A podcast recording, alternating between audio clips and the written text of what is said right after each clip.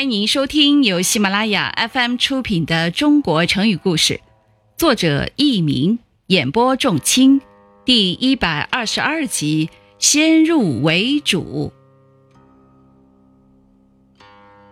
汉哀帝的时候，宫里有一个宠臣，名字叫西夫公。他为争取更大的权势，极力想除掉和他关系紧张的大司马董贤。他想出了一个毒计。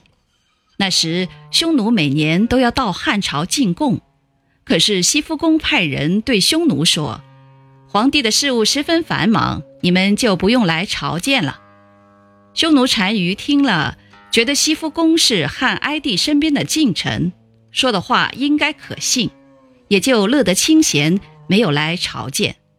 这时，西夫公又对汉哀帝说：“匈奴今年竟敢不来进贡。”如果您不出兵征讨他们的话，那四方小国就会群起效仿，后果会很严重啊！听众朋友们，您正在收听的是由喜马拉雅 FM 出品的《中国成语故事》。汉哀帝赶快召集众大臣商讨出兵征讨匈奴的事。朝中的丞相王嘉对西夫公这种恃宠乱政的行为极为愤怒，他很干脆地对汉哀帝说。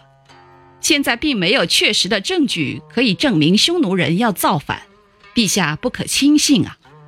接着他又说道：“希望陛下能吸取古代君主的经验教训，反复参考各方意见，而不要先听到谁的意见就以谁的意见为主。”原文是：“唯陛下观览古今，反复参考，无以先入之语为主。”朝中以董贤为首的大臣们。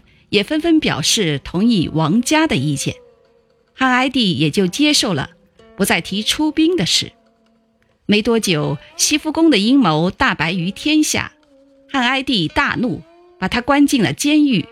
后来他就死在狱中。先入为主，只先听进去的话或先获得的印象，往往在头脑中占有主导地位，以后再遇到不同的意见时，就不容易接受。听众朋友们，本集播讲完毕，感谢您的收听，再会。